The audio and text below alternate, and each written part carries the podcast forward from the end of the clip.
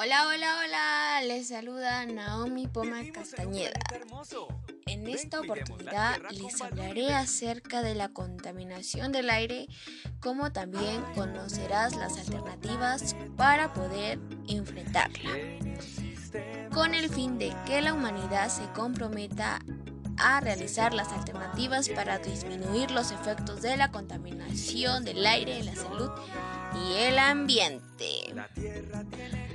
Hay muchos otros factores que afectan la calidad del aire que respiramos, por ejemplo, la presencia de sustancias contaminantes como gases o partículas generadas de manera natural o por actividades desarrolladas por el hombre, contaminantes primarios, afectando la salud de la población y produciendo daños en el ambiente.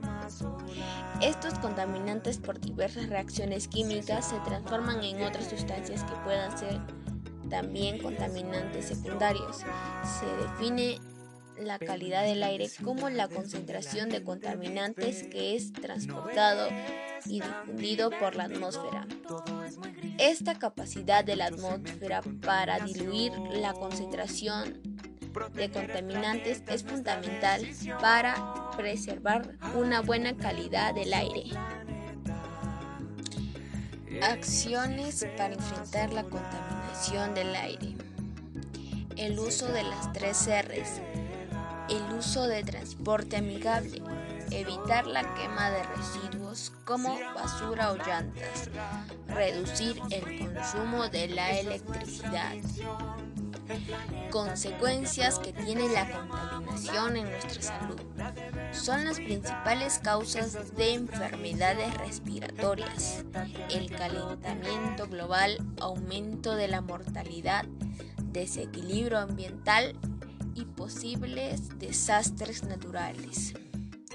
También no le garantizaremos la calidad de vida para las futuras generaciones. Y ello recuerden siempre. Usar bolsas de tela en lugar de bolsas de plásticos. Evitar la compra de bebidas embotelladas innecesariamente. Reducir el uso del papel. Tirar la basura y los desechos correctamente. Aplicar el uso de las tres R's.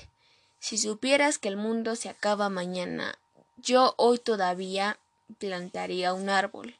La mejor herencia que podemos dejar a nuestros hijos es amor, conocimiento y un planeta en el que puedan vivir.